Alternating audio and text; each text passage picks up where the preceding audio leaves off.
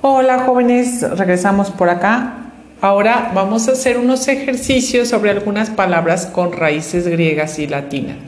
Lo que tenemos que hacer ahorita es identificar cuáles, qué raíces, si es griega o latín, y qué significa cada una de ellas.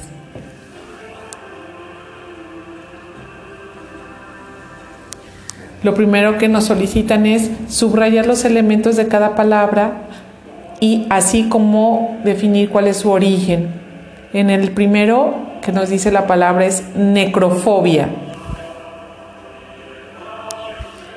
Como podemos ver en las letras que vienen al, ladito, este, encontramos que necros y phobos vienen en griego, por lo tanto es una palabra griega. Necros significa cadáver y phobos significa miedo. El significado etimológico es miedo a los cadáveres.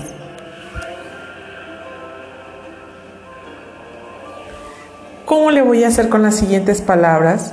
Bueno, me voy a meter al diccionario y voy a buscar raíces griegas de macrocéfalo.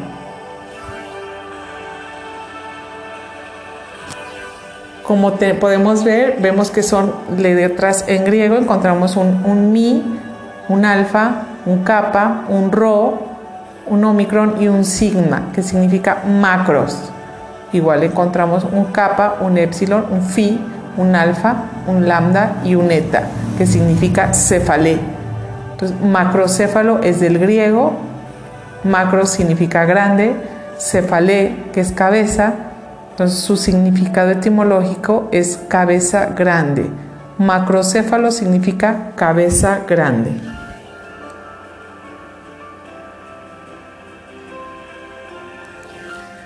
Para poder entendernos vamos hasta los tres últimos.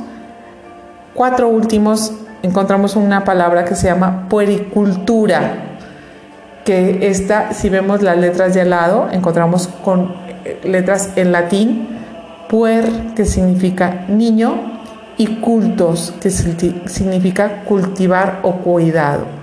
Entonces, por lo tanto, puericultura viene del latín, que significa el cuidado de los niños la puericultura.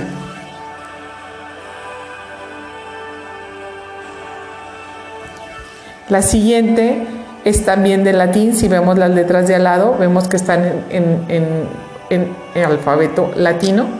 Encontramos inánime, in, que significa sin, y ánima, que significa alma. Entonces, inánime es sin alma y viene de latín, lo que significa sin alma. Así les encontramos, por ejemplo, las caricaturas les dicen inanimados, ¿no? Dibujos inanimados, sin alma.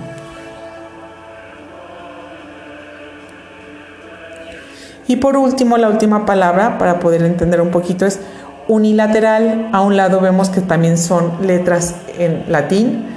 Encontramos unus y laterus.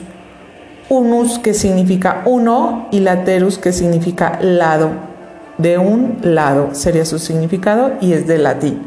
Y esto jóvenes es lo que tenemos que hacer en este ejercicio y más adelante. Muchas gracias.